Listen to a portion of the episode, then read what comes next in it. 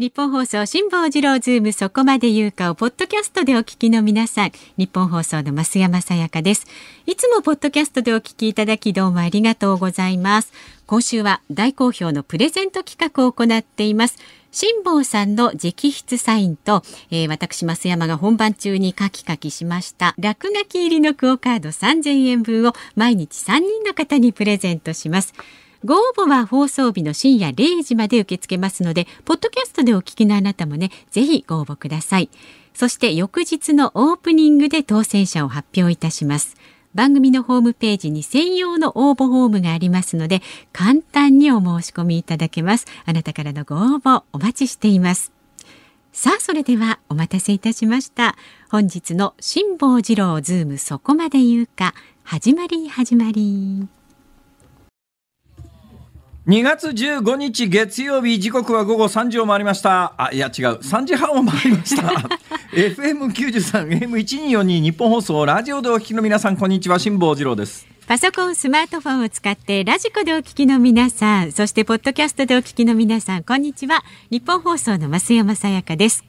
ニッポン放送辛坊治郎ズームそこまで言うか。この番組は月曜日から木曜日まで冒険心あふれる辛坊さんが無邪気な視点で今一番気になる話題を忖度なく語るニュース解説番組です。今日はオープニングからこの方もご一緒です。橋本徹元大阪市長です。どうぞよろしくお願いいたします。お願いします。あれ元大阪市長なの？どっち元大阪府知事の肩書きの方が多くないですか？いやどっちでもいいんですけどね。どっちが偉いの？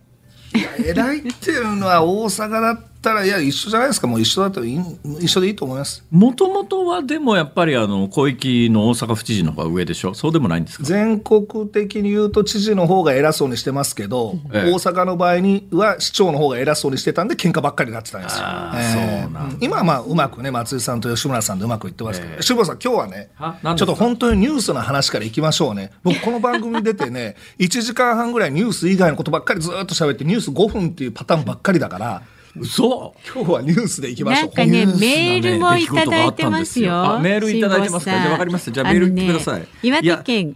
北上市から、ね、いやいやちょっとニュースな出来事があったんで、はいはい、そのお便りを読んだ後ちょっとこれだけは言わなきゃいけないことがね、はいはい、今日勃発したんで、うん、じゃあまずお便り言ってください。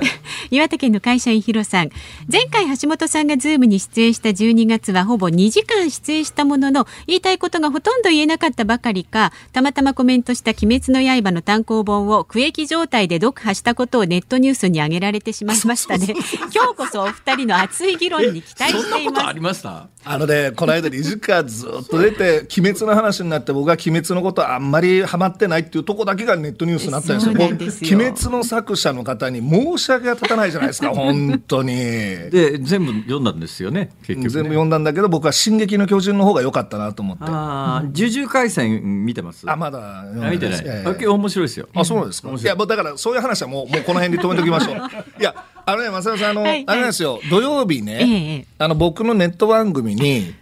辛坊さん、はい、アベバのあのニュースバー橋本に辛坊さん出演していただいたんですが、あれね、そう、あれ一応飲む番組なんですけど、はいはい、あそこまで本気に飲まなくてもいいのに、辛坊さん本気で飲んで、あのね、ガズ、いや、全然いいですけど、もうスタッフがね、もう大喜びしてくれて、もう、あのー、その番組の趣旨に沿ってね、やってくれたって。で画面からねちょこちょこ消えるんで、はい、何してんのかなと思ったら 自分でずっとハイボール作られてて。で途中でねもう思いっきり飲んでて。で途中でフリーズしたんですよ、えー、あの画像が止まって、はいえー、完全に禁止用語言ったのかなと思ったら 本当にフリーズしてたっていう。まあ本当辛坊さん。ありがとうございました。いやあのねその話はまあすれば長いんですけどそれと全然関係のない話で一つご報告があるんですよ、はい、で今あのお伝えしているようにこれあの関西支社日本放送からやってますよね、はいはい、でまあ今日の大阪は気温14.1度、湿度83%、あ、湿度高いな。今日ね、午前中、大阪雨だったんですよ。東京どうなってます？東京もね、結構激しい雨がつい1時間前ぐらいまではね、降ってましたよ。雨足強かったです。まあ、この後ニュースのコーナーでやるでしょうけどね、はい、週末、東京は地震でかなり揺れたらしいですね。えーえー、えー、まあ、その後も、それはともかく、この関西支社って、やっぱ他の番組でもリモートで使うことがあるらしくて、昨日か一昨日かなんかに鶴瓶さんがいらっしゃったらしいんですよ。笑福亭鶴瓶さんが。はいはい、で笑福亭鶴瓶さんがいつも私がここ喋ってる日本放送関西支社の会議室から、えー、生放送かなんかやるにあたってですよ。えーお腹空かれてたんでしょうね、うん、で部屋の隅に置いてあったお菓子の段ボール箱みたいなところから、はい、えー、何かつまんで食べたらしいんですよ。はい、で食べた後、ええ、その段ボール箱のお菓子はえー、私のために用意してくださってるっていうか鶴瓶さん私が買って自分で置いてるもんだというふうに勘違いしたらしいんですよね。はいはい、でその中で食べたのがですねサラヤってあのこれは確かあのヤシの実洗剤の会社ですよね。有名な関西の会社だと思いますけど、はい、そこがね、ラカントっていうあの低糖質の甘味料みたいなやつで作ったいろんなもうお菓子みたいなやつを出してて、で低糖質スイーツとナッツって言ってですね甘いんだけれどもまあ、糖質が少ないやつを、これ私ね結構気に入って最近食べてるんですけども、これを鶴瓶さんがどうも食べたらしくて その後それが私のものだと聞かされた鶴瓶さんは。なんか大変反省したらしくてですね その食べた後の包み紙に、はい、えー、辛坊さんへごめんなさい、えー、食べてしまいました。鶴瓶。はいって言ってですね。笑福亭鶴瓶さんの千社札ペタッと貼り付けて、はいあの来たら机の上にそれが一つ置いてあるんですよ。メッセージが。で中身はないんですが、そのラカントの、えー、低糖質スイーツナッツのいいの要するに食べ終わった後のパッケージにボールペンでこう私宛ての手紙が書いてあって、でそこに鶴瓶さんの千社札が貼ってあると。はい、でまあ当然これもう使いようがないから捨てようかなと思った瞬間に、ちょっと待てと。これ欲しい人いるんじゃないかと。鶴瓶さん直筆ですから。はいはいはい、ね、直筆ですから。はい、ほいで、最初はこれメルカリかなんかで売ろうと思ったんですけど、これを売るのはいかにもせこいから。すごいですよ。ええ、あの、今日、スペシャルウィークですんで、はい、えあの、ラジオをお聞きの皆さんにプレゼントいたします。1名様限定。笑福亭鶴瓶さんの直筆の文章および、えー、千社札の貼ってある、えー、食べ終わったお菓子のパッケージこれなんか森永卓郎さんなんかだったら相当な値段で買いそうな気がしますけどね。ないですね。ええ、これ鶴瓶さんに断らなくていいんですかね？いいでしょう別に。これだって売るんじゃないもん。だから差し上げますから。プレゼントというはい、プレゼントということ対面でこう僕が見てる限りは普通のピーナッツのなんかあの袋なんですけどね、はい。うん、でも表を見たらやっぱりあ鶴瓶さんあ本当だ。そうなんです。これこれねあの欲しいという方はもうこうしましょう、はい、日本放送のこの番組宛てに、はい、えー、手紙ください手紙、まあ、はがきでもはがきでもいいです。はがきでも。もうだからね、あのよくネット等でいろんなツールあるじゃないですか、メールでとかっていうのも、もうあの本当に欲しい人はちょっと手間をかけていただいてはがきないしは手書き、あの手紙、ではがきはもうね年賀状の残りでも何でもいいです、でちゃんとそうやって誠意を見せていただいて ね誠意を見せていただいた方の中から厳正で抽選でで通常こういうねプレゼントするときにはもう送るの面倒くさいから、編集用の封筒を書いてくれとか切って貼ってくれとか言うんだけどももう一人だけなんでそういう面倒くさいことも言いません、だからもうはがき1枚でいいですから、えー、鶴瓶さんの食べ終わった後のお菓子のパッケージ。はい。志保さんが直にお届けに。千いやいやいや、お届けに行かないです。一緒の封筒じゃなくて、直にお届けに上がるという。ジャパンポストにお願いします。はい。これだったら、あの封筒の中に一つ入れりゃ済みますから。はい。だから、あの、ご応募いただければプレゼントいたしますので。はい。じゃあ、あの、手紙かはがきで。手紙かはがきで、ニッポン放送の辛坊治郎ズーム、そこまで言うか宛てに。ご応募ください。郵便番号一0 0の八四三九ですね。久しぶりに。一名限定です。はい。はい、はい。そのかわし、あの、もらった方はお約束していただけますかね。あの、それはもうね、私がその後どうする権利はないんですけど、一応そうやって単に、鶴瓶さんが善意で私のテーブルの上に置いていかれたもんですから、うん、これが後々、これあの、販売されるということになると、具合が悪いので、うん転売はご遠慮いただくということで、うん、えー、ただまあどうしてもお金に困った場合には、まあ、好きに使っていただいて結構ですけど。そう言っちゃうとまた。はい。まあそんなこんなで、はい、どうでしょうか？いいですよね。ダメですか？これ誰に？一応鶴瓶さんの同意は取らないといけないんじゃないですか？確認はした方がいいっていう注意が入りました。そうだろうな。確認は方がよかろうな。今までこんだけ引っ張ったら何だったですか、下さんも？同意も取らず。えー、もしこれ鶴瓶さんの同意が得られなかった場合はですね、はいはい、私のサイン本プレゼントします。なんかいいんじゃないですかその。それならね、はいはい、私の責任でできますからね、はい、そうですね。わかりました、うん、でそのサイン本ににね黙ってこれね、しおり代わりに挟んどきゃわかりやしね。あじゃあそういう感じでね。はい、はい、えー、あそうしましょう、うん、基本私の本のプレゼント。あ。一冊限定。花からじゃあ本一冊プレゼント。花から本限定。もしかすると、うん、しおりになんかついてくるかもしれないし。ないかもしれない。これなら許可取らなくていいだろう。そうですねそうね、必ずしも入ってるとは限らない。もしかすると外れの場合は 私の本だけがいくという。外れてはうんっていうのはちょっとどうかと思いますけど。ね、はい、それでいきましょう。そういうことにしましょう。はい、はいはい、これならあの事務所も怒ってこないだろう。はい、ということで、はい、ぼちぼちいきますか。またね、うだ話でオープニングからうだ話して、前回もそれで終わっちゃいましたからね。じゃあ株と為替に行っちゃいます、ね、今日株がとんでもないことになってますね、これ。そうですよ。今日の東京株式市場、日経平均株価大幅に反発しました。先週金曜日と比べまして564円8銭高い3万84円15銭で取引を終えました。90年の8月2日以来およそ30年6ヶ月ぶりに3万円を回復しました。で各国の中央銀行による大規模な金融緩和が継続する中アメリカを中心に景気回復が進むとの期待感から買いが膨らんだということなんですね。で為替の方は現在1ドル105円5銭付近で取引されています。先週木曜日のこの時間と比べますとおよそ30銭の円安となっています。さあ辛坊治郎ズームそこまで言うか。この後は週末のニュースを振り返るズームフラッシュ。4時台には森喜朗会長辞任についてそして5時台には新型コロナの感染拡大に対応するために新設されたまん延防止等重点措置について解説していきます。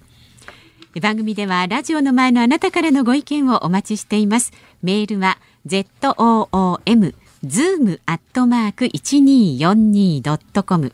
番組を聞いての感想はツイッターでもつぶやいてください。ハッシュタグ漢字で辛坊治郎、カタカナでズーム、ハッシュタグ辛坊治郎ズームでつぶやいてください。で、今週はね、辛坊さんの本一冊以外にも豪華プレゼントございます。そうですね。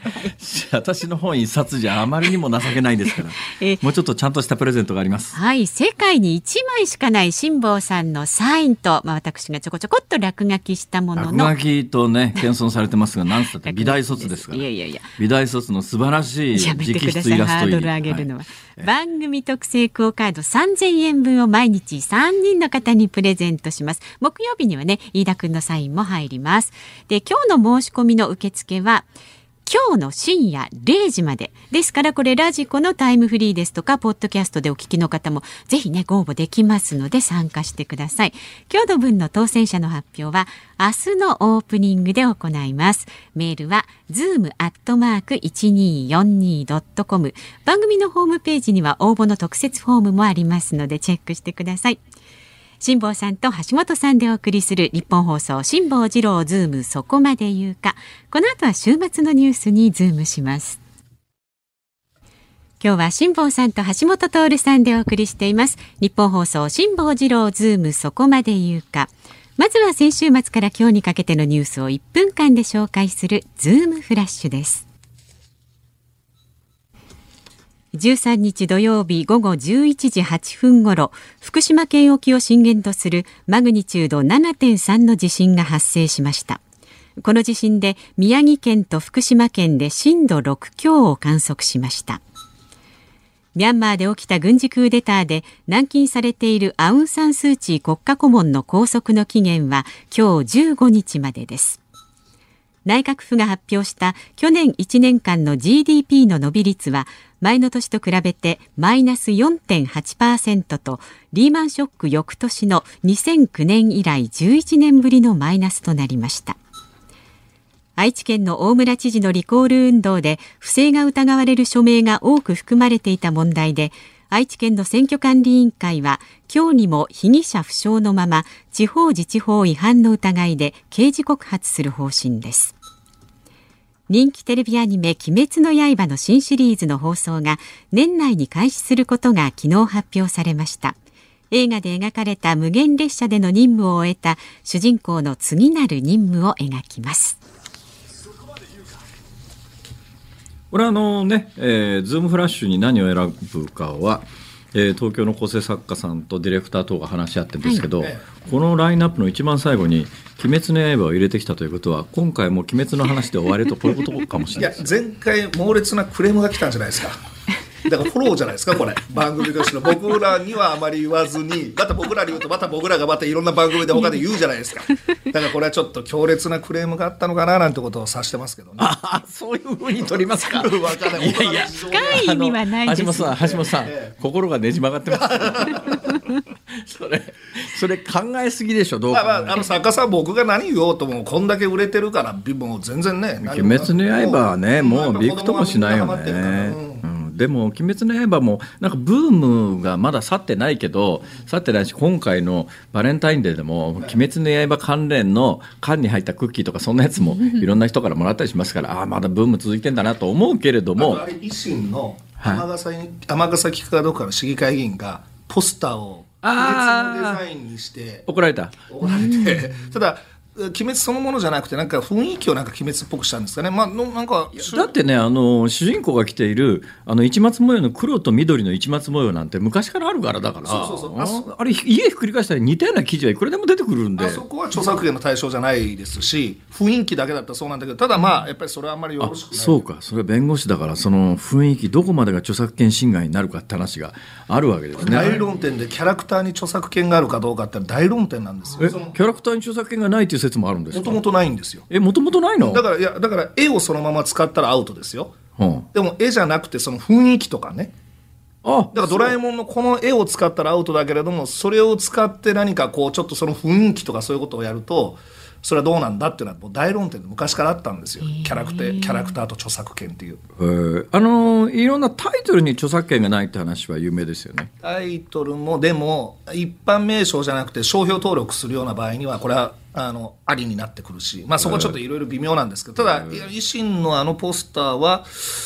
誤って取り下げたのかね。そこにあの吉村さんのなんかあの写真も貼り付けてますまあでも「鬼滅」はまあまあ本当僕らが何言おうとも大人気の漫画なんで。そうですね。と言いながらまた来週もう一回ちょっと「鬼滅」のこういう広告やってたらまたクレームが入ったんだなって思ってたらいいですかね。大丈夫です。クレームで思い出したけど、その一つ前の大村知事のリコール不正って、これリコール不正って誰が仕掛けたんですかね？結果的にこれだってリコールの数字に達してないわけだからリコールの数字にじゃああの不正をやった上で足しましたっていうんだったらまあ、不正をする意味があるんだけどリコールするところまで大きく及ばなかったわけでそうするとな誰が何のためにこれ体裁作ろったんでしょああんま少ないとかっこ悪いということですか？グループがこう一生懸命やってたけど、まあ、全然だから集まらなくてまやっぱかっこつけなきゃいけないから。あれ確か高須さんがどっかで半分ぐらいの票まで集ま40万ぐらいまで集まってここでやめますって撤退宣言したんですけど高須さんやそこがその辺が知ってたかどうか僕知りませんけどもまああそこら辺の人たちがまあやっぱり体裁作ろうためには、それは票数ある程度出さないこれね、リコールの是非はともかく、橋本さんは知事もやって、市長もやって、裁判もいっぱい抱えたっていうか、打たれたじゃないですか、はいはい、あれ何、行政の長って、そんなに裁判リスクとかってあるもんなんですか？住民訴訟はもうだって、簡単にできますから、あれ、あの株主代表訴訟と同じように、訴えるときにはあの印紙代って言ってこう裁判所に納める手数料かなりこれ請求金額に応じてかなり納めなきゃいけないんですけど株主代表訴訟と住民訴訟だけはその印紙代がゴーンと下がってる嘘。確か何千円かなんかですえそうなんですか？私ね昔民事訴訟を起こしたことがあって、ええ、最近もあのインチキ週刊誌に全くの嘘書かれてですね訴えてやろうと思って弁護士に相談してでもう訴えるもう訴状まで書いたんですけど今のところ保留に若い女の人とどうのこうのとか。若い女の人とどうのこうのじゃねえわ。違うわ。あれ本当の話でしたっけ？いやそれ言っちゃいけなかったんだ何言ってんだよ。すみません最後。言ってんだすみませんじゃねえわ。あららじゃねえわ。いやあのね。一回一回実際に裁判に踏み切ったこともあるんですけどその時にあれ請求金額ねこれ腹がこっち腹が立ってるからこんなもん10億ぐらい請求したろうと思うんだけど10億請求しようと思うと勝つか負けるか分かんないな裁判にとんでもない金の何千万の印紙貼らなきゃいけない、何千万っていうことはないですけどでもまあもうそそうですよ。あの請求金額に応じてそれはだからとんでもない請求をやらせないように一定歯止めをかけるために印紙代、まあ、印紙を払わなきゃいけない。いやだってね裁判所の手間は請求額いくらだろうと一緒じゃん。そうですそうです。ただ、だからそれは請求を乱立させないようにそうしてるんですよ。ところが住民訴訟の場合には、これは住民の権利を守るために、飲酒代が定額なんですよ。だからもうバンバン打たれて。結構訴えられましたよね。結構どころか1本だから100億円訴えられましたもん。100億円、ね、志保さん。100億打たれた心境分かります？これね 個人で賠償しろっての？そうですよ だからこのやってらんないしあれです。あの WTC ビルあの東京の人ご存知ないかも分かんないですけど、大阪にある大阪市の外郭団体が建てた高層ビルです、ね、これね大阪がかつてどのぐらい揉めてたかっていうと、えー、大阪市が WTC ビルっていうのを建てた、はい、で同時期に大阪府はあのー、リンクゲートタワーリンクゲートタワーっていう。これ最終的に高さが1メートルしか違わない。んです、えー、違います。10センチ。え10センチ、あそっか0.1メートルそう256メートルと256.1メートルでリンクゲートタワー大阪府のビルの方が勝ったって言って。とにかくね大阪市と大阪府はね西日本で一番高い建物をどっちが建てるかっていうんでバブルの時に競争して最後設計変更かなんかで10センチ単位の設計変更をやらかして最後にね大阪府のがアンテナ突き刺して10センチ稼ぎ出したんです それでねそれでどうなったかというとバブルが崩壊して両方ともとんでもない金の赤字で、ただ同然で売りに出さなきゃいけなくなって、大阪市が建てた方を大阪府が買い取って今あの庁舎半分庁舎庁。舎。だから大阪府地、大阪府のまあ、行政の建物として一部使ってるんですけど。いや大阪府庁がね大正時代からの建物でボロボロで建て替えしなきゃいけない。その建て替えにもう全国の自治体がみんなね何百億とかお金かけて庁舎を建て替えるわけですよ、で大阪府庁の新庁舎も1300億ぐらいの予算だったんですけどそんなの建て替えるぐらいだったら大阪市が破綻したビル大阪市が建てた破綻したビルを買ったらいいじゃないかと。でもともと大阪市のあの WTC ビルって1300え？1200億ぐらいかけてもうものすごい金。で。あれをもう破綻したんで80億で買ったんですよ。であれ場所はね今のちょうどねあの万博の会場の横なんですよ。万博とかカジノが来る。僕はもうあそこの埋め立て地を開発したいと思ったんでそこに建ってるビルを買い取って80億で買ったんだけれどもそれが不適切な買収だっていうことで住民から訴えられて100億ですよ。個人で払えっての、まあ、大阪、えーと、風と、まあ、知事も連帯して連帯連帯して。連帯で。でこれやられたら何が大変かといって弁護士はこれ個人でつけなきゃいけないんですよ。個人でですよ。え弁護士費用自分で払うの？そうですよ。えで結局裁判どうなった？であの最高え高裁まで行ったのかな？最後勝ちまあ当然勝ちましてでもこれ7年8年かかったんですよでだから訴える側はもう本当嫌がらせみたいなもんだよねあれ。まあねこれ言わさせてもらうとあの大阪府庁舎を僕が WTC にだから湾岸部に移すって言った時にあそこの大阪府庁舎の周りの不動産価値が下がるからそこの不動産関係の人たちが団体組んで、まあ、訴えてきたんですけど7年かかって。で弁護士費用かかるのをねまあ、うちは法律事務所やってるから、法廷にはうちの弁護士、あの、僕の下に、僕のところに入ってもらってる弁護士の法廷に行ってもらったんですが、書面までは書かせられないんで、僕は現職知事の時からずっと自分の書面書いてたんですよ。めんどくせえですね、それまあ橋本さんとこは自分が弁護士で自分が弁護士事務所主催してるからまあいいようなもんだけど、ええ、そうじゃなかったらその高額の弁護士費用は全部持ち出しでしょ。持ち出し。あの判決でたとえ勝ったとしたって弁護士費用までは払ってくれない払ってくれないです。慣例ですからね、え、で普通は100億を基準に弁護士費用を弾きますから。だこれもし僕が弁護士じゃなかったらえらいことになったしだからみんなあれですよ。アメリカのトランプ大統領もクリントンも何が大変かというとあの訴訟費用でもう大変な金がもう向こうはもう100億単位でかかるから、ね、その状況で首長やろうっていう人はよっぽどのアホか訴訟リスクの低い人かどっちかじゃないと無理ですよねだからみんな危ないことはやらないようになるんです、改革はやらないんですよ。ギリギリのところはみんな役人が、もう僕ももう戦前やりました。これは住民訴訟のリスクがありますって言われるとみんなそこで引いちゃうんですよ。ただ僕は弁護士だったんでそこは分かった。それはもう責任取ってやるっていうことでやったんですけど、ほとんどはこの住民訴訟があるんで、みんな危ないことやっぱやりません。だから逆に国会議員たちは、これ住民訴訟の対象じゃないから、本当は何でもできるのに国会議員たちの方がなんか、その改革やんないんですよね。はあという話ですわ。首長なんて給料は削減してボーナスも減らしてそれで100億訴えられてっても、えー、ということで今日3時台は橋本徹ぼやきコーナーをお届けいたしました。ズームフラッシュでしたけれどもねこの後ズームをしっかりとお二人に切っていってもらいたいと思いますのでよろしくお願いいたします2月15日月曜日時刻は午後4時を回りました。大阪梅田のニッポン放送関西支社から辛坊治郎と。東京有楽町のニッポン放送のスタジオから増山さやかでお送りしています。そして今日は橋下徹さんにも番組のエンディングまでお付き合いしていただきます。よろしくお願いいたします。さあ早速なんですけれどもね、はいはい、辛坊さんがあのほら関西支社でね、えー、鶴瓶さんが辛坊さんのお菓子を食べてしまったという件なんですが、はい、えー、ツイッターのしゅんさんですね。なんか鶴瓶さんの人の良さが伝わったなっていうねつぶやきとそうなんですよ。そうなんですよ、はい、記念に持って帰ろうかと思ったんですが この素晴らしい体験を皆さんと共有したいという、まあそういう思いですね。でねそれを勝手にプレゼントにするという辛坊さんのこの人の悪さ。人の悪さ。またこれいや鶴瓶さんとの対比がすごいですよね。いいとか悪いとかじゃないだろうそれ。ずっと話聞いててこれ鶴瓶さんの許可取ったのかなと思ってね。そこでですよあの番組スタッフがですね今猛烈な勢いで、はいはい、えっ、ー、と関係者に、えーと、探りを入れましてオーケーが出ました。オーケーが出ましたか？はい大丈夫だそうです。オーケーが出ました。これでクリア心が広いね。広い広い。いや本当に鶴瓶さんの株が上がっちゃう感じだけど。全くそうだね。えー、まあそれはそれでいいんですけどね。えー、えー、ちなみに橋本さんさっきの話の結論からあの聞きたいんですけど、一応ああれはあれでもうちょっと決着つけときたいんで、えー、どうなんですか？大阪市長大阪府知事時代に、えー、まあ住民訴訟いっぱい起こされたやつはもう全部終わりました。あ全部終わりました全部終わりました。全部終わりました。ね、まあ、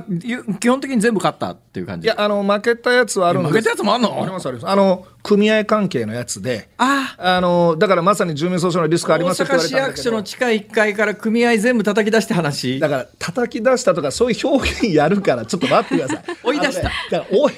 追い出したって違法になるの？辛坊さん。それはちゃんと目的のそう言い方が目的があって、うん、あの外に出て行っていただいたと。あれじゃなくてあとねほら入れ墨の調査。入れ墨の調査ね。だってあの時ね大阪市の職員覚醒剤の事件がいっぱいあった中ででねまあ、裁判所はまあそれはもう判決書くから判決書くのは仕事だからまあしょうがないんだけど大阪市のあの実態っていうのをもうちょっと見てよと。すごかったでしょ？あの当時大阪市のもう大阪市めちゃめちゃでしたね。あ全然関係ないけど最近あのボクサーが、えー、リングに上がるに際して、はいはい、片腕全部全面入れ墨みたいなことでこれはどうなんだっていうようなことがちょちょっと議論になったりします。僕はだから公務員組織だったからしかもそのやっぱり風紀っていうところがちょっと乱れすぎだったんじゃないのって大阪市役所だったから全面禁止にしたんですけども民間は僕もう時代の流れでね僕はありだったらありでいいと思うし、まあ、ただボクシング界がまだルールで前提、あのー、事前に決めてたんだったら、まあ、ルールにしていかなきゃいけないとは思うんですけど、うん、うちね、長女がね、ええ、25歳で。入れてんの？入れずに。入れさせてくれっていう話をもう1年前2年前ぐらいからあってただ僕のこと分かってるから今のところは踏みとどまってるんだけどもう世の中の状況からすればまあ、言ったら入れ墨とヤクザっていうのは昔結びついてたあれが今そうじゃなくなってきてるから。去年かな今年かな。あの堀市これ長年堀市時々薬事法違反でね、うん、挙げられていや入れ墨入れるには医師の免許が必要だって世界で医師入れ墨入れるのに医者の免許がいる国がどこにあるんだよって言ったら、最近判例かなんかでまああの入れ墨には医師免許がいらないと。出ましたよね、ええ、でうちの娘あのイラストレーターやってるんで、うん、そっちの技術も自分で磨いていきたいっていう話でであのパ犬から出したんですようちあのパグを。でその入れるのもそのパグのうちが飼ってるそのてんちゃんっていうんですけどてんちゃんの顔をちょっとこうなんか入れたいみたいな感じで。目の周り黒くしてパンダにするとか。だからパンななんなんですかそれは。パンダじゃないですから。パパグ。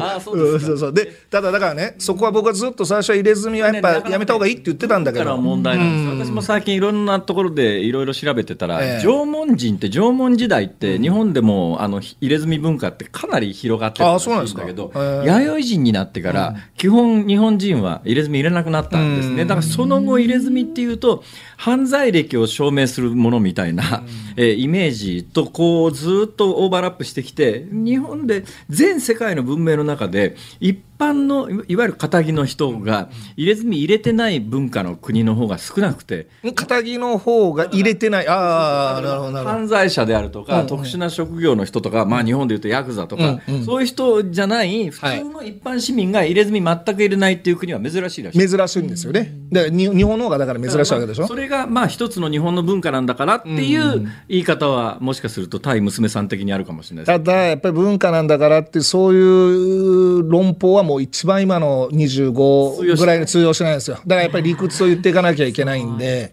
まあそれでやっぱりまあそこは時代の流れによってもそれ自由に任せると。で職業もイラストレーターだからもう自由にせえって言っても。だからうちの息子がね学生時代にピアスあげたいって言いあ、えー、娘だったらねあのなんなら父ちゃんあげたろうかぐらいね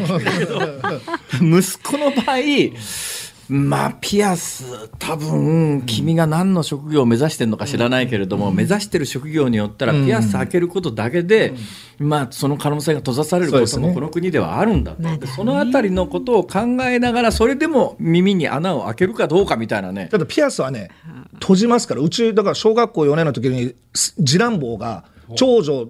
次女が次男坊の耳に穴開けてピアスさせたんですよ、えー、夏休み中に。どんだけ荒れた家なのそれ。それで学校行ったらさすがにそれはやめてくださいって言われて外して耳もう閉じてもう普通になってますけどね今の次男坊。ますよね、うん、そんなこと言ってるとどんどんニュースの時間なんかでも思わぬところで二人のお父さんのなんかご意見聞けて。増山さんどうですか？やっぱり入れ墨はやっぱり女の子でやっぱこれからの時代やっぱり僕はねやめてほしいなと思うんだけど時代かなやっぱり。思っちゃいますけどやっぱり若い子の感覚ではそのタトゥーって言ってねおしゃれ入れ墨とは言わずにタトゥーっていう感覚なのかなっていう認識はね。いや、だからね、グローバル、グローバルって僕はいろんなところで家の中でも言ってんのに、うん、そのグローバルに反してるじゃないかっていうふうに言われちゃうと、理屈が立たないから。で、大阪市役所の場合には今言ったように、風紀とかそういうところの理由があったんだけど、別にうちの娘に今、風紀を正させるその意味合いがないんで、はい、今もう理屈では完全に負けちゃってるんで、まあ多分いつかというか、数もう近日中、うちの娘タトゥー入れるんじゃないかな。大阪市役所の職員の入れ墨追放を仕掛けた父ちゃんが自宅内で入れ墨論争に直面してる。まあでも25歳のお嬢さんですからね。ねえー、デイリーさん書いてもいいですよ。ちょっと。あ、トースポさんも OK です。別に悪いことじゃないですから。いや、でもね、あの、さっきからね、3時代、無駄話のようでいて、やっぱりあの、首長になるということの責任とリスクみたいな話であるとか、はい、今の入れ墨問題であるとか、うん、結構一つ一つこう突き詰めて考えると、時事問題のコアなところに、うんうん、ほら、行ってるでしょ本当ですね。えー、今回真面目でしょ今日は。今日は真面目で。ええー、前回のことですごい反省したらしいよ。そうですよ。そうなんですか。本当に。じゃあ、あの、ラジオのね、前のあなた、どう思われてるか、ちょっとご意見もお寄せください。うん、メールは、ズームアットマーク 1242.com。ツイッター、ハッシュタグ、辛坊治郎ズームでつぶやいてください。番組特製クオカード3000円。毎日3人の方にプレゼントします。えー、申し込みの締め切り、今日の深夜0時までですので、ラジコのタイムフリー、ポッドキャストでお聞きの方もぜひ参加してください。さあ、この後は、森喜朗会長にズームします。辛坊さんと橋下徹さんでお送りしています。ニッポン放送辛坊治郎ズームそこまで言うか。この時間特集するニュースはこちらです。森喜朗会長辞任。東京オリンピック・パラリンピック組織委員会の森喜朗会長は12日先週の金曜日に自身の不適切な発言で混乱を招いた責任を取り辞任すると表明しました。えー、手元になんかスタッフが用意してくれた12日の毎日新聞の記事がありますけれども、うん、呪われているのか東京オリンピック招致4人衆去る。招致4人衆って誰かと思ったら、えー、武田さんですね。JOC の武田会長、えー、東京都知事だった猪瀬さん、えー、総理大臣だった安倍さん、えー、そして、えー、と森喜朗さんと。うん、かなりこじつけだよねこれ、すごいこじつけだよねこれ、でもすごいこじつけなんだけれどもうんまあこの猪瀬さんの特集会の5000万、まあ、これが表に出た背景に森さん首切ろうとして逆襲されたっていう話もありますから関係ないことはないの話がありますからって下さんが広めてるんですよ おいえい僕は知りませんよ。それ時系列っていうだけで、まあ、でも、うん、猪瀬直樹さんと森喜朗さんが権限の中であったことは間違いない。これはだから猪瀬さんっていう個人もそうなんですけどこれは僕オリンピックのリーダーがね誰なのかっていうのはずっと整理できずじまいに来たことがやっぱり混迷の原因だと思っててこ主催は東京都なんですよね、開催として。だから、だからね、これ、まあ、あの4人はこじつけなんだけれど、うん、こじつけなんだけど、今起きてるいろんなことをこう考えると、やっぱオリンピック招致をめぐる難しさというのか、複雑さというのか、そう簡単にオリンピック連れてこられないんで、連れてこようと思うと、どうしても無理するから、あの武田さんなんかはそうだけれども、やっぱり広告代理店に使って、実質裏金じゃないのっていうようなお金流さないと。これ勝てないっていうようなところが。ほら、僕はでも日本のこの民主国家としてのクリーンな感じ、あの、あの政治と金の問題ってニュースにはなってますけど、世界と比べればかなりクリーンで、で、ね、このクリーンさで、世界相手にオリンピックなんかを持ってくるっていうのは大変だったり、石原慎太郎さんも言ってました。で、大阪万博をね、招致するのに、あの、松井さんと吉村さんがものすごいもう、あの、尽力、力を、あの、尽くしたんですけども、やっぱこれね、お土産何なんだっていうのはすっごいんですって。で、あの時アゼルバイジャンとロシアが大阪と一緒にあの万博争ってたんですけど。ね。エケテリンブリクとそうでしたっけ。でこれはあのここって確定はできませんけどもその招致するときにロレックス配ってたっていう。で大阪どうすんだって話になって。でピカチュウのキーホルダー配ったですよ。おそれは欲しい。なんで？いや、大阪はそういう招致活動で、そういうものを配るのはやめようと。それから、あの、委員。よくそれで勝てたよね。そう。だから委員もこっちに呼ぶときには5つ星ホテルとファーストクラスを用意しなきゃいけないっていうのもやめたんですよ大阪は。だけどそれはやっぱりみすぼらしいということで経済界がちょっとお金を出してくれてランクを上げたんですけどでも招致をしようと思ったら現実それなんですよ。うん、日本はものすごいクリーンで僕はいいと思うんだけど、それ世界と勝負するときにこのあのクリーンさでは無理だからやっぱり無理をしてでこういう人たちある意味権限を持ってる権力を持ってる人たちはまあ結局こうなっちゃうのかなまあでも特集会5000万とかは関係ないから女性蔑視とか無理っていうのはね桜を見る会の話も関係ないですからね。森さんのような人間でないとまとめきれなかったという意味においては。もしかすると関係があるのかもしれないし。国内においてはそりゃそうでしょう。僕だから今回森さんって個人的付き合いあります？いやあの会ったことある？えあの知事の時何度かあってあの僕が高校ラグビーかなんかの大阪で花園ある時に挨拶行かなかったんで、はいはい、なんで挨拶行かないんだみたいなことで言われてたんですけどいやそれはもう公平のルルールがあるから無理ですってい。うふうに言って。ええ、そしたら森さんがなんかラグビーのキーホルダーくれましたね。でこれ渡したんだから行けよっていうメッセージだったんですかねあれね。よくわかんないですけどまあ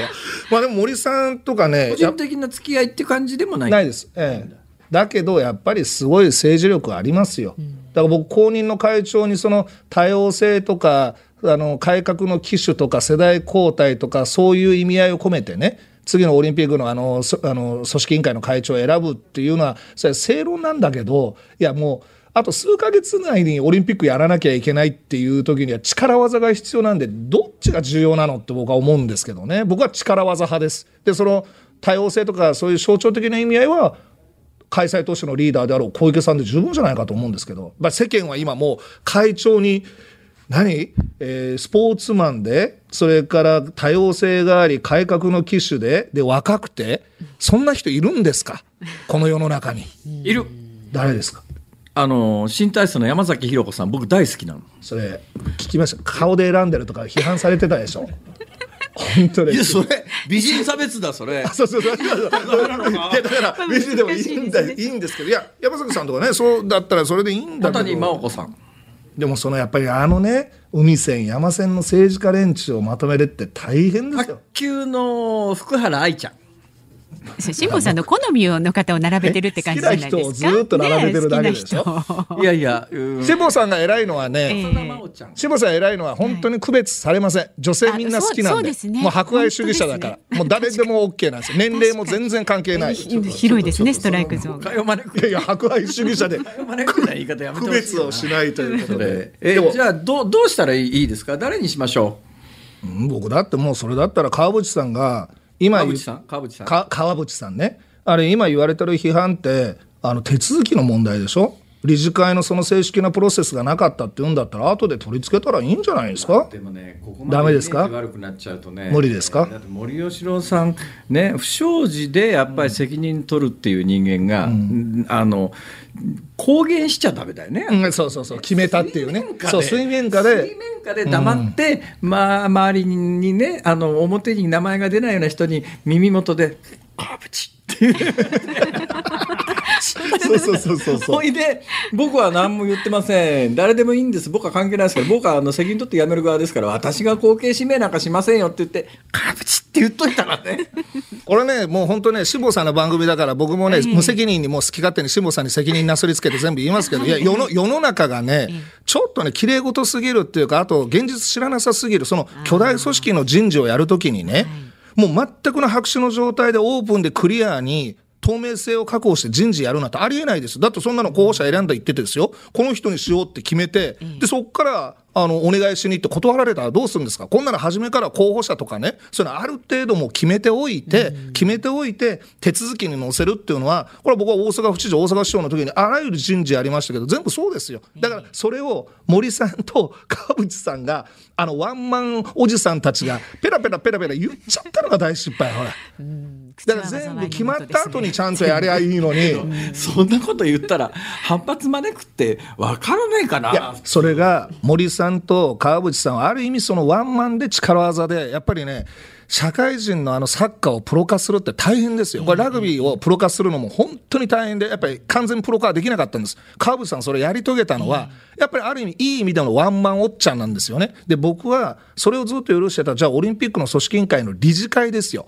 もう森さんも川淵さんも理事会の存在なんか全く気にしてないわけ。で、この理事会が、そんな理事会が決めれると思います？それだったらこれ選任するんだったら、理事会のメンバーからまず変えないと、そもそも森さんを止めることができなかった、ああいう森さんを放置してたような理事会、ガバナンスが効いてない理事会、川内さんもあんなふうに理事会なんか無視してる、その理事会が、ちゃんとした候補者選べるのはちゃんちゃらおかしいけどね。だからもうそれやるんだったら、一からやるんだったら、理事から何から全部変える、理事を変えようと思ったら、評議委員会をもう一回開かなきゃいけない、評議委員会も機能してなかったんだから、評議委員会も入れ替え入れ替えなきゃいけない、そのことやってたら、もう3月のオリンピックの判断終わってますよ、だから僕はここは、オリンピックをやるっていう目的なんだったら、もうもう、川淵さんとかもそれでもとにかく裏方でやってもらう。で、象徴的な多様性とかそういう象徴性は小池さんがやったらいいっても、それやらないと乗り切れないと思うんだけど。きれい事、えー、これは現実的すぎですか？出てこないんだけどさ、あの一時ほれ、スノーボードかなんかで、えー、叩かれた、はいはい、ありましたね、あのパンツずらして、はいはいはい、あのなんか記者会見で別にとかなんか言って、あの兄ちゃんにしよう。いや、いいんですよ。あのやってくれ兄ちゃんにもう好きなようにやれと。好きなようにやれと。もう思いっきり。なんだっけ？誰だっけ？国母君国母君彼はねでもねあの時あんな態度でボロッカス叩かれたじゃないですか、ところがねスノーボードやる人にいろいろ聞いたら、日本のスノーボードの今指導者としては大変な実力者なんだって。ねああいうスタイルでいくってのはある意味ね、とかっていう、だからあのスタイルでもうそのねなんかじじいばっかりじゃ多分ねこの森さんやめようと川淵さんやめようとそんな似たようなここ小森とかここここか川淵みたいなやつが わんさかいるのをもうあのクラスが出ててちょっとじじいともいらないから全部俺が決めるからはい別にとか言って。そのぐらいやったら面白いと思う。まあ、あとは僕はやっぱり辛抱理論にある意味ちょっとこう傾いてるのはもうオリンピックどうせこれねできないっていうふうになんかもう国民もなんか踏んじゃってて。だからもうなんか本気の会長人事っていうのをなんか求めてない、僕はちょっとギリギリのところまでオリンピックを模索してもらいたかったから、本当に力のある人をここに据えなきゃと思ってたんですけども、もうこれやらないっていうふうになるんだったら、まあ、誰でもいいやと思うそ多様性とかなんとかのそっち側を取るんだったらもうそっちに行っちゃうのかな。で小池さんは本音でまだやりたいと思ってんのかな？何をですか？オリンピック小池百合子さん。いやまあ小池さんの心境わかんないです。でも知事のやっぱりすごい晴れ舞台でしょで、しかもですよ、さっき言った猪瀬さんと森さんはすごいやっぱり揉めてて、やっぱり都知事が上なのか、組織委員会の会長が上なのかって、これすっごい揉めてたんですよ。大阪でもいろんなイベントある時に、知事が上なのか、実行委員会の会長が上なのかっていろいろあって。とね、あの、ああ、大阪ってよくなったなと思ったのは、うん、大阪万博招致にパリで会議が行われ、はいはい、成功したじゃないですか。ええ、あれね、揉めてる時だったら、うん知事が行くのか市長が行くのか。そうそうそうそう、ね、でまたその知事が座るところがどこで市長が座るところがどこで第一声発するのはどっちかでもう現場で大騒動になってましたよ。あれ二人がもう平行でニコニコしてあれ当たり前に見えるんだけどあの当たり前に来るまでに大阪がどんくらい大変だったかって話なんいや本当だからねあれはもう本当それは並んでるあの姿もそうだし招致活動をやる時ももう、あの時はでも松井さんも世界行くのしんどいから全部吉村さんにアフリカとか中東の方とかしんどいとこ全部吉村さんに押し付けて、えー、吉村さんが全部回ってね、あの、アフリカの方でライオンに噛まれたなんていうこともあったみたいですけどね。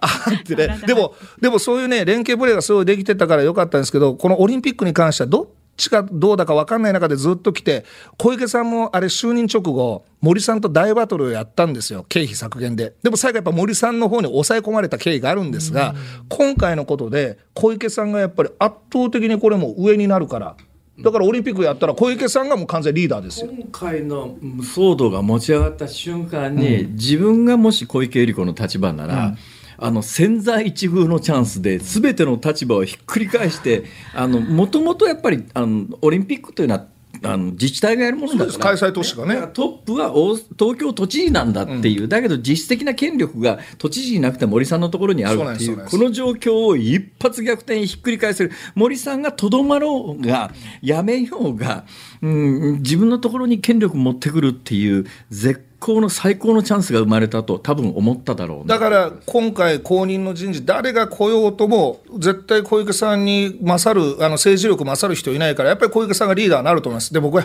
小池さんがすごいのはねそれをね僕だったら真正面からね森さんにもやめてください、もうもうダメです、あなたダメですよってことをワンワン言って、もう大バトルになっちゃうんだけど、小池さん、じーっと見てね、ここっていう時に会議欠席っていうあの態度振る舞いは政治家としてはもう本当ねピカイチなね態度振る舞いであのタイミング逃して1日ずれたら効果ないしね。でもこう森さん辞めなきゃいけない流れがずっと出てくる中でもう小池さんのあの態度振る舞いって身震いしましたけどもね政治家としては。うん山崎弘子だな。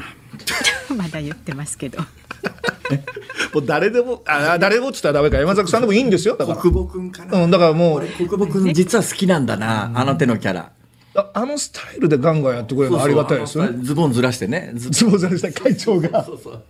別にみたいな。それはもうあのスタイルで行くんだったら。じじいしねえかなんか言ってね。なんかそういうこと。バラを股間につけちゃったりとか。いや、そんなことしないでしょ。なんすか、それ。いやいやいや、あの、鼻をね。そんなのあったっけ？まあいいや、えー、えー、とりあえずこの辺にしといてあげます。はい。ぐだぐだになりましたけど、はい、えっ、ー、とズームオンね、えー、森喜朗会長辞任についてお送りしました。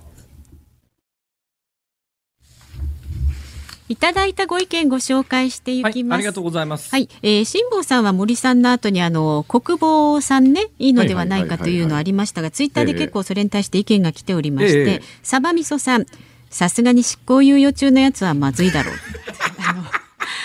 といい加減だな大麻取締法違反などの罪に問われまして懲役3年執行猶予4年で今執行猶予中というあそうだったな、そういえばそんなことがあったな、ね、じゃあ国母君は無理か。無理ですね、はい、じゃあ誰にしようかな。この間から鈴木福君あの押してんだけどな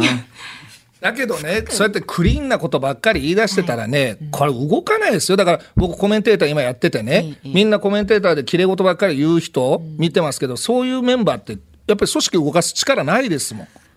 だから学級委員みたいな人を入れるのか、組織動かすためには、まあ、悪の強くてもね、とりあえず強引に進める人、どっち選ぶのかって言ったら、今、緊急事態なんだから、これ7月にオリンピックやって、オリンピック終わったら組織委員会解散なんですから、僕、そっちを取るべきだと思うんだけどね、今の世論は違うな、なんかきれい事ばっかり言っちゃって。まあ、世界にそれが発信されちゃうっていうのも、またね、気がかりの一つなんです、ね、でも発信がどうであれ、オリンピックやるかどうかが問題だと思うんだけどね、その発信は小池さんの方で十分やってくれればいいと思うんですけどね。なるほどえー、それから群馬県太田市のタピオカ太郎さんです。やっぱり橋本さんが来るといつもより面白い。定期的に来てほしいですいや呼ばれたら来ますけど。ちょっとなんかあれ俺気分悪いなそれ。それ感じ悪くね？それからねタトゥーのねメールもいっぱい来ておりまして、うん、それ聞きたい。葛飾区のくんちゃんさん。うちの二十歳の娘もタトゥーを入れたいと言い出し反対しましたが、えー、言うことを聞かず仕方なく2週間で消えるインクボックスのオーガニックタトゥーを夏休み限定で許可しました。それやってます長女次女が。インクのやつはやってます。私海外行くとね海外であのシールのやつあるじゃないですか。はい、シールで転写するやつ、あれ結構ね、あの転写してあの海外の浜辺歩いてることはありますけど、ね、いやそれだったら転写とかあのオーガニックなやつが OK だったらなんで掘ったらダメなのかってますます理由が分かんなくなっちゃうんですよね。確かにそうですよねそのオーガニックでインクのやつもあれ2週間ぐらい消えないんですよ。はいはい、なんでこれがダメで掘ったらダメなのってうわーってなってしまって。お父さんとしては。そう。文化にそぐわないんだなこれでじゃあ日本はあれだけどグローバルって言ってるのはどうなのとかね。海外行ってる時だけ私結構シール貼ってますけどね。一回ちょっとその国のスタンダードに合わせてるんで。娘に一回言ってもらえません？なんかちょっと辛坊さんから さあまだまだご意見お待ちしています。ズームアットマーク一二四二ドットコムまでお寄せください2月15日月曜日時刻は午後5時を回りました辛坊治郎です。日本放送の増山さやかです。そしてどうぞ。あ、橋本太郎です。あ、じゃないですか。ぼーっとしてちゃう。いや、呼んでくれないですか？お願いいたします。呼んでくれないですよ。自分で喋るんですよ。あ、そうですか。当然ですよ。今探してたんですでね、毎回ね、この時間はですね、あのエンディングリクエストというのをですね、これまあ私がいつもリクエストしてるんですが、今日はもうせっかく橋本さんにお越しいただきましたから、橋本さんが今一番聞きたい曲、もう何度も言っていただいたらですね、日本放送の音楽アーカイブはすごいですから、どんな曲でも出てきます。何でもあります。何でもいいですか？はい。ちょっと古いやつです大丈夫です。あの今ね息子たちが高校ラグビーやってて次男三男が。で昨日もちょっとその試合のビデオを一緒に見てたんですけど、ええ、僕もラグビーやってたんですけどあれ中村雅俊さんのラグビーの青春ドラマ。ああ日テレの夕方やってたやつね再放送で。再放送ですね。私その日テレの夕方の再放送ずっと見てたんだ。あそうあ我ら青春、はい、でちょっと題名わかんないですけどちょっとあれのもう多分みんな分かってる曲だと思うんですけども、はいちょっと辛坊さんにその青春っていうものをもう一回思い起こしてもらうなんでやねん。あのね、これラジラジオだから皆さんね、わからないと思うんですけど、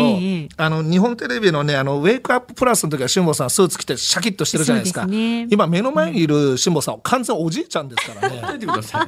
今日は、青春っていうもの、青春を取り戻してあもうよ、よれよれ歩いてですね、ふらふらになってトイレから帰ってきて、もうもうすぐ倒れんじゃないのかってぐらいな勢いでね。頑張ってくださいよ。じゃあその、我ら青春の、えー、テーマ泉拓シンガーズでいいのかな「帰らざる日のために」っていう曲らしいです。題名まで分かんないですもんね。分かんなかったですもんね。もうでもドラマのも主題歌でもみんな聞いたら覚えてますけど。みんな OK だという。かな、ね、全速力で家に帰ると夕方4時ぐらいから再放送でやってたんですよこれ。あれラグビーとかサッカーとかいろんなものありますけどね。僕はやっぱりラグビーのやつがどうしてもっていうところなんでお願いします。はいじゃあ用意しておきます。そんな古い曲よく知ってるよね本当ですね、曲ってでもやっぱあれはねもうドラマと一緒になってましたからね。そうなの、うんそうらしいです。じゃあかけてやってください。はい、わかりました。用意をしておきます。さあ、あなたからのご意見もまだまだお待ちしております。メールは z o o m zoom アットマーク一二四二ドットコム。ツイッターはハッシュタグ漢字で辛坊治郎、カタカナでズーム、ハッシュタグ辛坊治郎ズームでつぶやいてください。お待ちしています。辛坊さんと橋本徹さんとでお送りしています。ニッポン放送辛坊治郎ズームそこまで言うか。この時間特集するニュースはこちらです。西村大臣まん延防止等重点措置についての考えを示す。西村経済再生担当大臣は昨日テレビ番組で新型コロナの感染拡大に対応するために新設されたまん延防止等重点措置について緊急事態宣言を発出している10の都府県に宣言解除後に直ちに使うわけではないとの考えを示しました。まあ、新法があこの間の土曜日か、13日だから土曜日、土曜日ですね、土曜日に施行されて、で、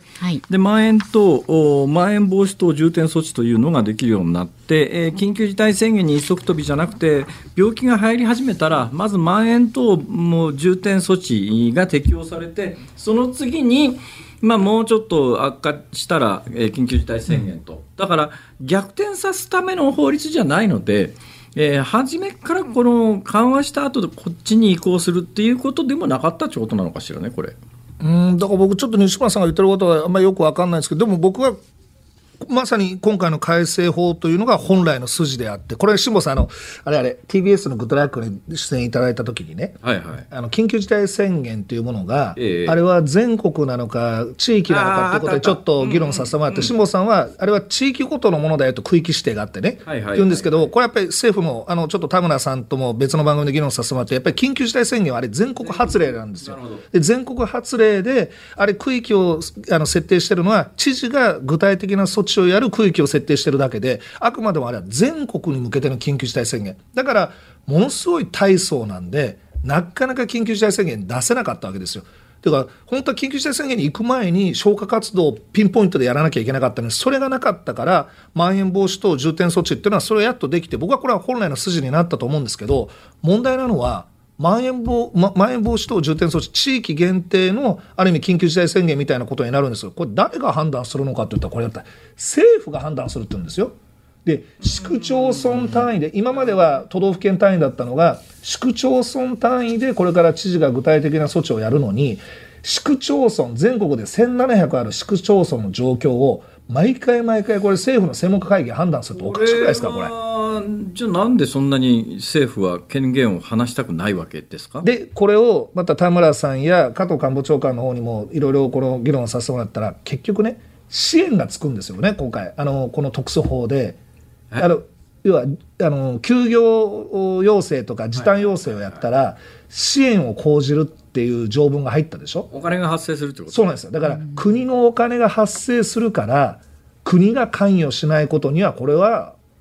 ダメだと。だから勝手に自治体に任せてたらどんどんどんどんお金だけが出ていくって言うんだけどそれはそういう仕組みの方が感染抑止になると思うんです。お金はだからしっかり政府が出してその危ないと思った時にはもう知事がもっと言えば市町村長たちがパッパッともう時短要請できるような仕組みにしとかなきゃいけないのにまたこれですよ尾身さんたちらの分科会がそれぞれの市町村ごとのその状況報告聞いて審議するでまたね野党がねこんなこと言ってるんですよまん延防止等重点措置のねこれ国会報告しろって言うんですよ。でも全国の国会議員がですよ、自分とは全然関係ないところの市区町村の状況なんか関心あるわけないじゃないですか。だからこんなのはその当該の地方議会に報告をして透明性を図ればいいのに、国会議員たちはね、なんかその国の仕組みっていうかマネジメントの仕事は分かってないのかなと。やっぱ現場に任せるってことができないんですねあの人たちは。一部のマスコミも前回の新型コロナもともと新型インフルエンザ対策特別措置法にコロナ1行加えるだけなのに、えー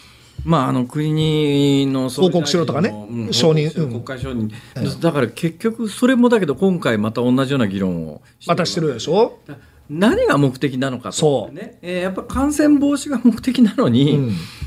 本当に緊急事態でもっと恐ろしいもっともっと恐ろしい病気が今まさにそこにある状況の中でそんなこと言ってる場合じゃないだろうって、えー、他の国ではなんとか火消しに成功してもこの国だけは議論してる間にどんどん感染が広がるということが十分考えられるよね。だから僕はやっぱりこれはあの何でもかんでも地方に権限と責任を渡せばいいってもんではないけれどもまん延防止等重点措置っていうのは本来は地域限定のもっと言ったら市区町村限定もっと言ったら大阪で言ったら南とか北とかここをパッとこう火消しに入るのがまん延防止等重点措置なのにこれをやるのに一旦政府の方で議論をすると。で4日も経てばね感染状況が一気に変わるんです。僕は不思議な国だなと思いますけどね。何が悪いんでしょうね。やっぱりね国会議員の意識あの組織を動かすっていう経営マネジメントするためにはどう国家を動かしているのか橋本さんもしかし、えっと、維新の代表だったことがあって維新には厳然と国会議員がいるわけでその辺の、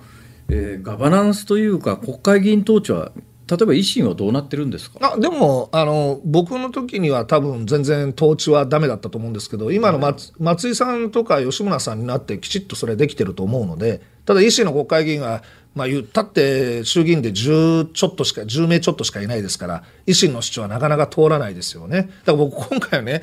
あのでも僕はまん延防止等重点措置がこれからの柱になると思うんだけどもやっぱり今一番やってもらいたいのは緊急事態宣言の効果検証をねちゃんと一回やってもらいたいあの昨年の4月の7日の緊急事態宣言の効果検証あれはどんだけ効果があったのかみんなあれが効果がある効果があるって言ってるけどあそこまで社会経済活動を止めなきゃいけないのかね。それはね あの効果がなかったということになると、うん、みんな責任取らなきゃいけなくなるからそれはもう口が裂けても言えないし議論もできないのよ。だ逃げてるじゃないですか。尾身さんあそこまで科学的にとかみんな尾身さんはじめあの専門家の皆さん言ってるんだったら。とにかく緊急事態宣言がやのおかげで感染が縮小しましたって言っといたらみんながハッピーだからだからそれ以上のことは誰も考えない。だ僕らが言っていきましょう。あれはもう100%その効果があったわけじゃないですよ。だからやっぱもっと限定するあの社会経済活動の抑制でいいんですから。橋本さんやっぱりね国政行こう。辛坊さんお願いします。そういう可能性僕だめ僕もうもうもうもうもう太平洋行きますもんね。そうそう忙しいんだ俺。忙しい残りの人生やらなきゃいけないことがもうねもうリストアップしてたらもうもうもう無理無理なんかもう、ね、今日のラジオでよく分かりました。ね、もう本当にね、中野さん、あの、しぼさんね、もうラジオ全然やる気ないですよ。ちょっと失礼ですよ、日本放送に。本当に。本当に失礼ですもう、あの、出演料なしでいいですよ、無料で。わかりました。以上、ズモンでした。お送りしているのは泉タクシンガーズで帰らざる日のためにということでかつての青春ドラマのテーマソングでありますが、えー、ラグビーをやっていた橋本徹元大阪府知事にして大阪市長の特別リクエストということでおかけをしております、は い、いいですね。なんかね自分が最近なんかおじいちゃんになってきたなと思うのはやっぱり昭和のねなんかこの辺のこのなんていうか太陽が沈むところに走っていくとかが すごい良くなってきて今のこの音楽も今子供らがね BTS やら何やらもう早いし何言ってんだかさっぱり分かんないしもうこれおじいちゃんになってきたなってつくづくいやいや橋本さんいくつ？52です今年。52まだ長いね。でもね人生ね。昔52って言ったらね。いやだから昔人生50年ですから。だからもう50で50ぐらい。だからねもうな今もうほえー、もうややめるんですかとかいろいろなこと言うんですけど、あのねもう俺らの前一世代前だったら、もうみんな死んでんだから。だからそれにしたら辛坊さん64で無理無理無理無理もうもうもうもう無理無理もうもう本当にねもう最近ね立ち上がるのが大変なんですもう夕刊富士のお色気ページ読んでもこんな興奮してる64歳いないですよ。ねあのね私から見てお二人ともまだまだお元気ですよ。この後5時半から明石家さんまさんでしょ。そうなんです明石家さんまさんオール日本お願いリクエストえらいこっちゃまさかの大ピンチをお送りいたします。私もこの後ねスタジオあの走って移りまして夜9時50分まで放送します。半世紀ちゃんと言われてるんですよ。どういうことですか？いや年が半世紀超えてるからです。あの辛坊さん、それ森さんと一緒ですよ。もう辞任。いやいや、俺が言ったんじゃない。さんまさんが言ってる。それそれ森さんも同じ言い方だったじゃないですか。他の人が言ってるって言って、あ、完全辛坊さんこのままえ辞任して太平洋に向かいます。さあ、それ明日の朝六時からはね、飯田浩司の OK Cozy Up。こちらゲストは数量政策学者で内閣官房参与の高橋洋一さん。ビール一ケース毎日5人に当たるそうです。で、辛坊さんは明日朝8時からね、垣花正あなたとハッピーに出てからのこのズームということで。早くここに戻ってまいります。もうでもこのまま泊まり込もうと思ってんですよ、私今。いいんじゃないですか。でも増山さん本当え半世紀には全然見えない。ありがとうございます。その言葉を励みにこれから頑張ります。いやまあスカイプの画面ですからね。ひどいこと言いますね。ちょっと。これそろそろ辞任。辞任ここまでのお相手は辛坊治郎と。橋本徹でした。増山さやかでした。でした。はい、また明日あるよ朝から出てるよ